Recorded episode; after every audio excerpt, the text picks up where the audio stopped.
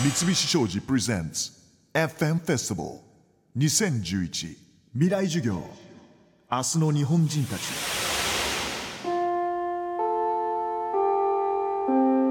Second lecture. 科目。脳科学。講師。解剖学者。養老孟司。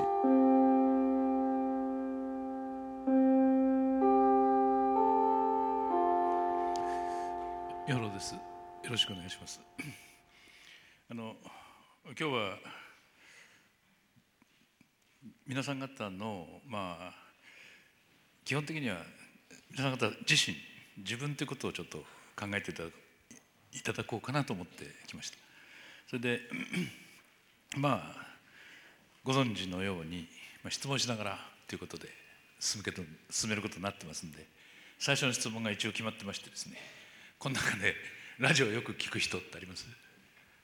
えーっとあ結構少ないですね。1割ないか。あのどうしてラジオを聞くかっていうだけちょっと説明をしてくださいますかね。すいません。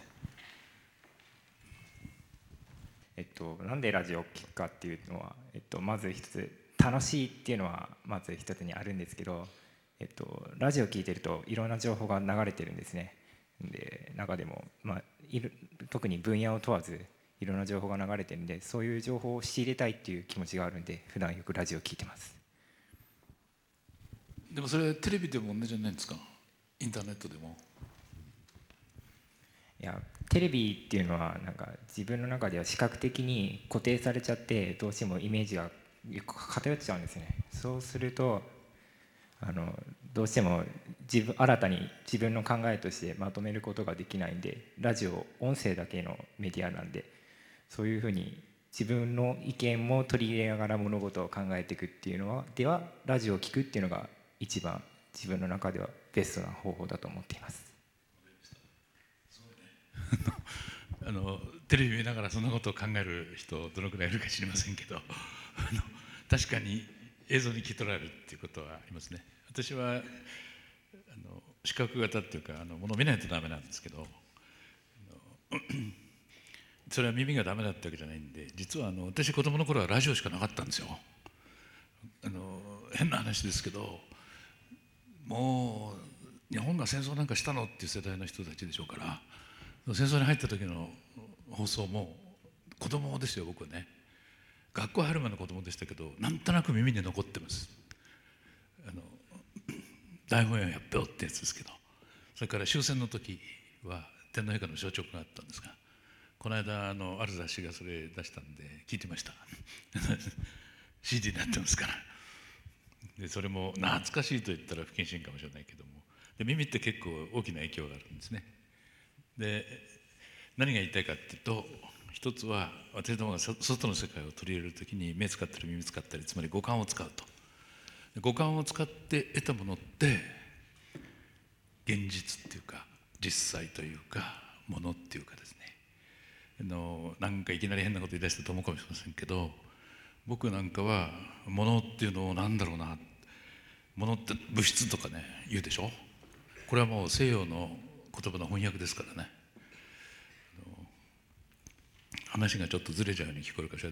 ものって何でしょうね？わかる方あります？返事がないですね。あのものってねそれどうしてかというとねあるものが何かっていうことを説明しようとするときに大抵の人がそれ自体の性質を一生懸命言おうとするんですよ。リンゴとは何だ？って言ったら大抵は木になっててとかね。色がこうでとか重さがこうで感じがこうでそうそういうふうに相手を説明しなきゃいけないと思うでしょ？でもものとかそうじゃないっていうのは決めてるのは我々なんですよね多分。今私が手に持ってるマイクはものです。そうですね。ものでしょ？それは納得してくれると思うんですよ。じゃあどうしてものなんだよ？物質だからって答えになってませんよこれは。だってもうすでに物入ってますからね。解剖の僕解剖を教えてたんですけど解剖の教科書で口っていうのを口もあるでしょ？解剖には当然。口っていうのを読むとですね消化管の入り口って書いてあるんですよ。でこれそれこれ読んだ瞬間に私はこれ詐欺だなと思いました。だってうんと短くしてくださいその文章。口は口だって言ってるんですから。そうでしょ？で皆さんそういう勉強させられてません？時々。なんかいろいろこう枝はついたけど書家館とかね。でも結局口は口だと言ってんだろう。したらそれ口の説明じゃねえじゃないか。でそこから実は口って解剖できない。あるいは解剖学正式の解剖学では口って言葉はないってことは分かってくるんですけど、まあ、そんなこと言ったらしょうがないから解剖の授業じゃないから。あとは適当に自分で考えろってことですね。今物の話してたんですけど物は実は我々が決めてるんですよ。どうやって決めてるかっていうと五感の全てから入ってくる性質を持ったものが物なんですよ。ただし相手が一つでしょ音はだって耳から入ってくるし光は目から入ってくるから目から入ってくるものと耳から入ってくるのは違うじゃないか音と光は違うでしょ。だけどマイクは目にも入ってくるんです見えるから。ちゃんと耳から入ってきますよ。叩いたら音がそしてあんまり 匂います。匂いますよ。これでも一応。舐めたら変な感じ変な味しますこれ。そうでしょ？触った感じは当然初めからありますよ。持ってますから僕。ほら五感の全てに訴えるっていう性質を持ったある対象を我々は物って呼んでるんですよ。その定義はどういう定義かって自分の方からした定義です。そうですね。今日の話は自分っていう話なんですよ。我々は世界を自分でそうやって測るんでしょ。そしたら一体自分って何だっていう疑問は当然起こっていいんですどっかで。いろんな形で。だから俺は何ともなく言ってる何気なく言ってるものっていうのもですねあのいろんな定義がおそらくあるんだと思いますが私はそういうふうに定義するようになったんです。どうしてそんな定義するんだよ。どうだっていいじゃんものなんか。そうじゃないんですよ。だって私解剖やってる間よく言われたことの一つは先生なんか人間がものに見えるでしょとか。ああこの人分かってねえなと思うんですね。人間がものに見えるってものに決まってるだろうってなぜかって言ったら見えるでしょ。触れるでしょ。味わえる、ね、匂う。そうじゃない。だからそれはものですわ、ね、で死んだらものってこともごく普通にあったんですよ。生きてようが死んでようがものでしょうがってことなんです。私の流の定義にすれば。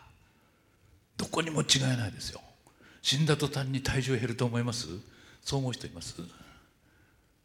アメリカは人でそれ本気でしようとしてるんですよ。五輪中の患者さんに頼み込んで特製のベッドに寝てもらって本当に死んだ時にメモリー動くかって見張ってた人いるんですから。昔の話ですけど。だって魂の重さいくらって決めようと思ったんですきっと。変わるわけないでしょ？考えたらどんどん体重下がるんですよ。死ぬと。軽くなるんです。当たり前で日本じゃ軽くなるかどうか分かりません。特に梅雨時は分かりませんけど今だったら軽くなります。分かる水分が蒸発するからどんどん。それだけですよ。それは魂の重さじゃありません。水の重さです。それで結構そういうことについては誤解っていうかがあるんですね。我々の考え方。それで今日話の取材にしようと思ったのはですから若い人たちが自分って何だって考えることあるんじゃないかと思ってそういうことを考えたことのある人を手挙げていただけます？あとこれはかなりありますね。少なくとも半分。それで その時の自分って何だろうっていうことですよね。それをちょっと具体的に聞いてみたんですがもう一度手を挙げていただいてあるいは言っていただきたい。つまり自分で何だって考えた時に何が知りたかったかっていうことです。その時の自分は。漠然と不思議だなと思ったっていうのもいいんですけどはいどなたか手が挙げた方はいそこにおらそこにもえっとその自分とは何かっていうのをその問いただした時に最終的に何を知りたいのかっていうのは周りから自分がどう思われてるのかっていうのを結局知りたかったんだなっていうのをいつも感じています、はい、これは一種の模範解答であります。若い人が悩む時の一つの非常に大きなポイントは自分のことを周りの人がどう見てるかってことがわからない。この悩みは非常に多い。その時にどう解決されたかまで聞いていいですか？あるいは答えどこまでいったか。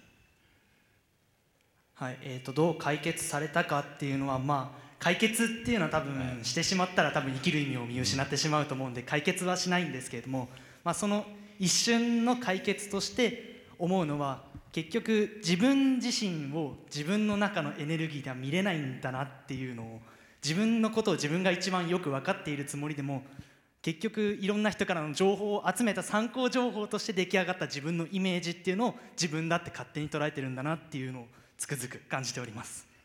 あの彼はそう思ったわけです。で私も自分って何だって考えたことあるかっていうと実はあんまりありません。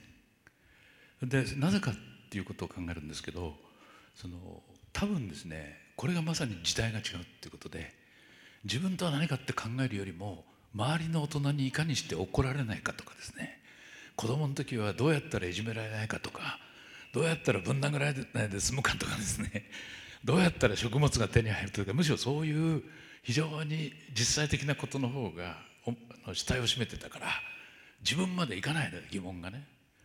自分とは何かっていうことを考えてる。で私って皆さんにどう思われてるんだろうってことを周りの大人にもし皆さんぐらいの年で私が言ったとしたら多分ですね答え私は分かってたと。周りの大人がどう返事するか。アホなこと考えんじゃないだから学生は暇だってんだ。そんなこと考えてる暇があったら働けって言われたと思うんですよ。あのそれは私の直感ですから聞いたわけじゃないけども。で今でもお年寄りだったらそういう感覚持ってる人はいると思います。多分若い人に向かって言わないと思いますけどね。お前ら要するに暇なんじゃないかってこういう答えが返ってくる。でそういう時代に育ちましたからあの自分探しとかですねそういうことを聞いた時に初めは全く理解ができなかったですね。だけど北田大学でちょっと僕7年ぐらいですね一般教育で東大辞めてから教えたことあってその時にやっぱりごく普通に出た問題の一つが自分探しっていう言葉ですね。ついこの間も会津に行って教育委員の作り宝の7代目っておっさんがですね教育委員やってまして4月から先生になった新任の先生にあのどうして教師になったってことだけ聞いてったって言うんですね。20人。だからそのうち3人が「自分探しです」って言ったって言って怒ってるわけですよ。自分探ししてるやつがなんで教師ができるんだよって。あので学生さんがその自分探しって来たと言いましたから自分探しってあんだ言うけどじゃあ探してるお前は誰なんだよって こちらは聞き聞き返すしかないんですね。でもそのまず第一に言葉で自分っていうのを言った時には矛盾が発生するっていうの知ってる方あります？はいじゃああの言いますとですね文化庁長官やっておられた臨床心理学の河合駿さんっていう大先生ご存知。どのくらいの方河合さん知ってますかね？えー、っとやはりこれも1割足らずかな。そうですか。あの河合先生は大変なまあ僕流に言うとの偉い人ですね。人のことが非常に分かっておられた方。大人という表現を私いつもしてました。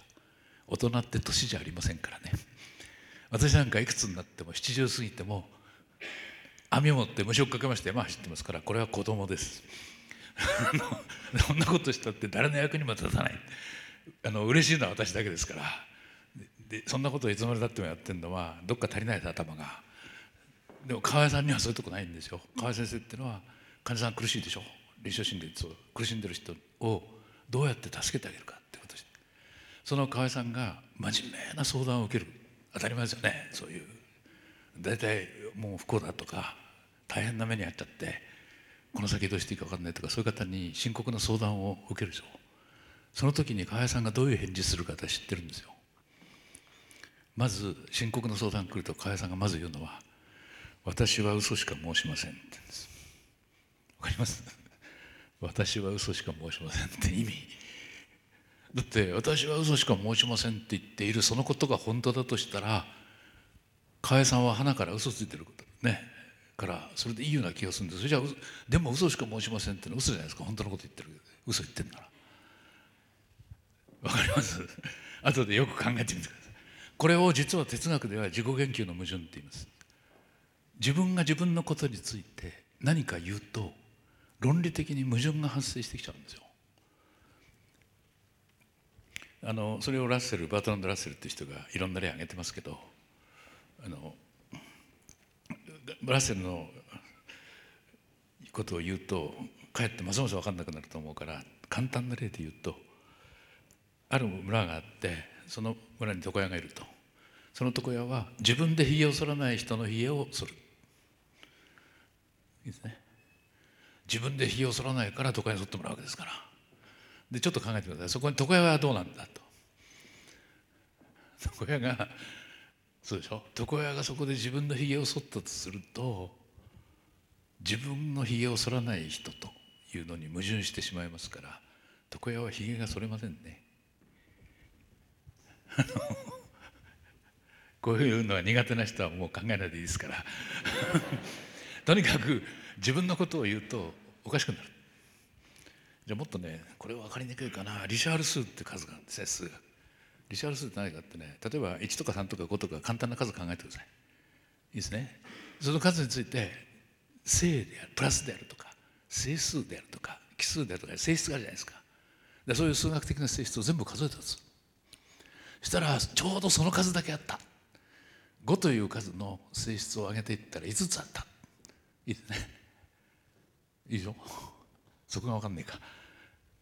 でそれに定義をつけてリシャール数と呼ぼうと。そのおかしさ分かります？あるものについて性質をその数だけ上げる。数ですからね。ある数について。でそれだったらリシャール数と呼ぶとその数にはリシャール数という性質が一つついちゃいますから。性質がプラス1になっちゃいます。そういうふうなことが常に起こるんですよ。それ自身についてという話をすると。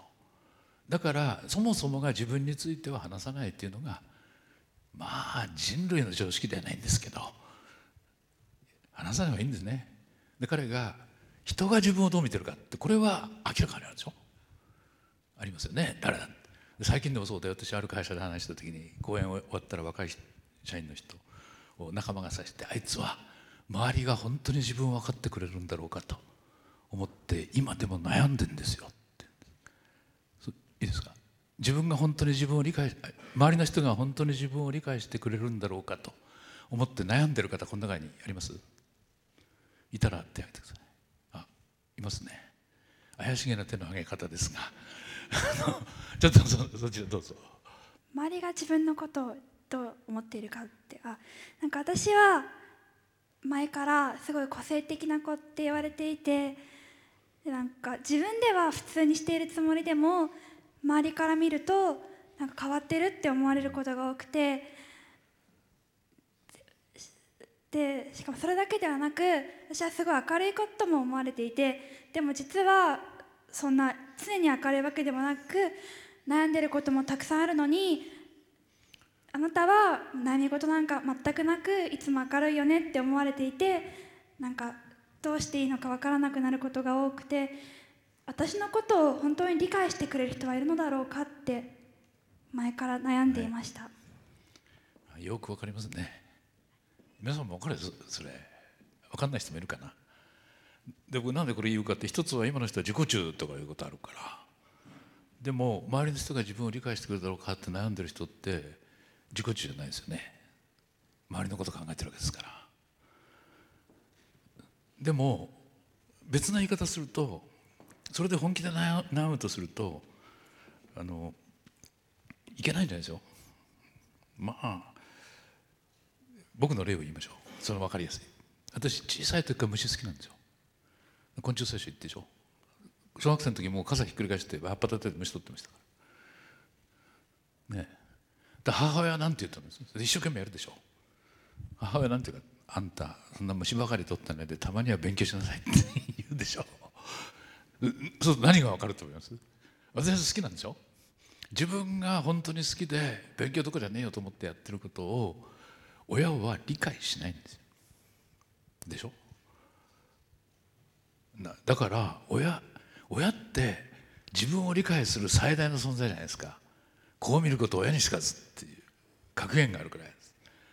でそれでも自分が分かんないんだから故に他人に分かるわけないだろうって 私はそう思ってたってことに気がつきそうすると他人に分か分かってもらえるわけないだろうっていう人は何をするようになります？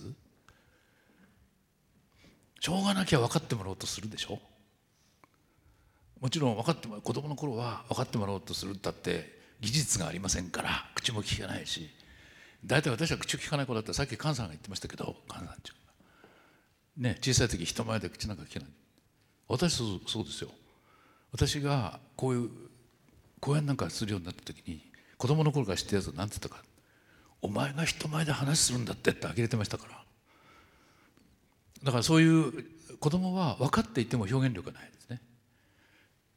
だから一生懸命それをやるでしょ。う分かってもらおうとして。ほら。ほらって何が言いたいかそれで育つんですよ。表現が。分かってもらえない人ほど表現する努力をするそんな努力しようと思ってんじゃないですよ。分かってもらえないと生きていけない。困るからです。でそこに何が現れるかっていうと学習っていうことの根本が出てくるんですけどね実は。学ぶ。学ぶっていうのは自分が足りないからですよ。しかもそれを身につけなきゃやっていけないからです。だから君たちがさっき幸せの調査もありましたけど ね幸せでって自分で覚えるのは特にそういう問題がない。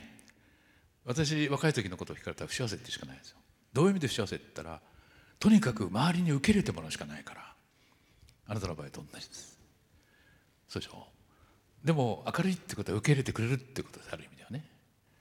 でもそれでいいんだろうかっていうことでしょ？もう一つは。だからそのためにどうしたって自分で努力しちゃうから。しかしその努力が必ずしも自分が欲してることじゃないから。ああくたびれたって。そればっかりやってると鬱になります。私の場合は例えば虫取りなんか楽でいいんですよ。自分が好きでやってるんですからてめえの勝手ないかって言われそうだよってしかない。でそれを分かってもらう必要は普通はないけど。でもしばしば分かってもらわなきゃならないって。虫取りに限らないんですよ。だから私解剖やった時もそうで。なんで解剖なんかやるの？って聞かれるわけです。そうでしょ？そうするとやってる解剖の教室にいる間みんなやってんですからそんなことを聞かれる心配はないですよ。でも自分に聞いちゃうんですよ。なんで俺解剖なんかやったんだろう。ですよね。そこの難しさです。自分だってそういう疑問が起こっちゃ起こっちゃうんだから。そうすると株やったら金になんねえとかそんなこと分かってるわけで。ちょうどバブルの頃なんか私現役でしたから。そうあの頃は 3K の職場嫌われたでしょ？3K とか言って知らない方も多いと思いますもう若い人は。きつい汚い危険っていうのを取って 3K って言ったんですよ。会話なんかきつい汚い危険でしょ？それとかじゃないですよ。金にならない気持ちが悪い臭いとか言って僕つけてました。どんどんどんそれで 6K だろとか言って 12K まで行きましたけどもバカバカしか行きませんけど。それで そんなことを考えるとやっぱり自分でもなんでそんなことしたんだよっていうことは考えるんですよ。ということは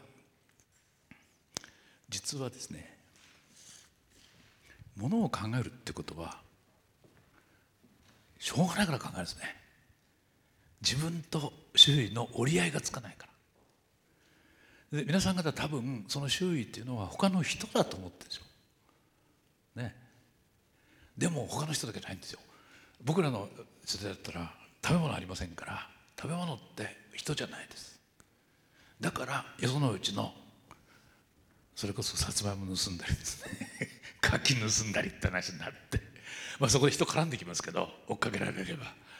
でも根本はまず物でしょ？物が相手ですよ食べ物なんかねえかな。賞味期限なんていつも僕見て思い出さされちゃうんですよ。食糧難の頃を。賞味期限って書いてあるじゃないですか。で僕らの頃賞味期限ってなかったな。でも賞味期限ってあったよな。じゃあ賞味期限ってなんだ？食べ物が目に入った時が賞味期限ですよ。その瞬間に食うしかないんでさもないと誰かが食べちゃうからです。